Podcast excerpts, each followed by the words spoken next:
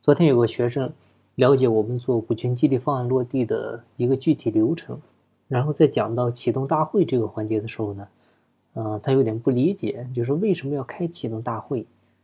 开这个启动大会到底有什么意义？你看，员工花了钱入了股份，也签了协议了，不就行了吗？非要搞这些形式化的东西吗？没错，启动大会呢，确实是个很形式的东西，但是呢，没有他还真不行。当时呢，我就直接问了他一句话，我就问他：“你跟你老婆结婚的时候有举行婚礼吗？”他当时一愣，然后就说：“我懂了。”其实道理是一样的哈，就是你跟你老婆结婚，也领了结婚证了，不办婚礼行吗？还有为什么学校一般都举行开学典礼、毕业典礼啊？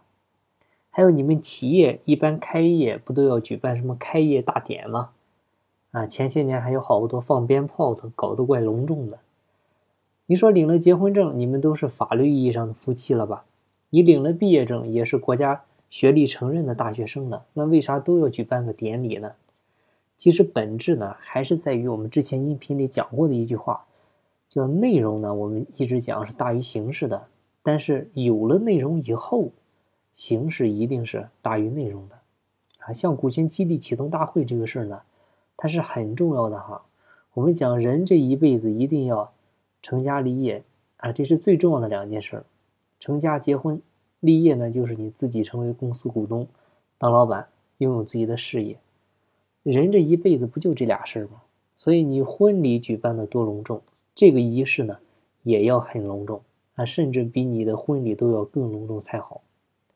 我们帮企业做股权落地，那你举办启动大会的现场，基本都是非常隆重的啊，要去你当地最好的五星级酒店，仪式感呢一定要做足啊。启动大会现场有哪些环节呢？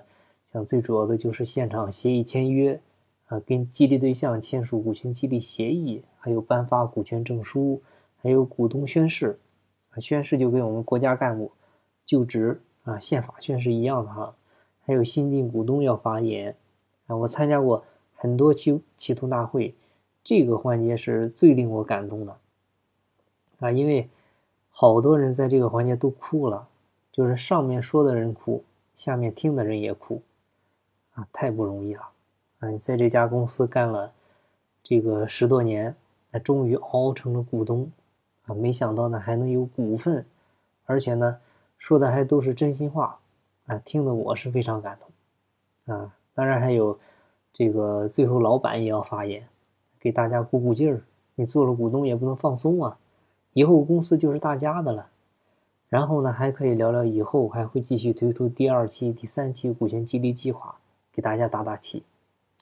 还有现场的话呢，一般我们作为第三方，嗯，作为这个股权激励的一个落地方，还会给大家带来股权激励、个人发展啊相结合的一个主题分享，就帮我们所有的激励对象再理清一下成为股东以后的思路啊，有些疑团呢也可以再解开一下，彻底打消大家的一个疑虑啊。对了，启动大会啊，大家注意是要。全员参加的哈，就是你公司全体员工，所有员工都要参加啊。一个呢是让这个那次这些没有成为股东的员工看到希望。有些人觉得只是你这些激励对象这个小圈子参加就可以了，不是的哈，一定要全员。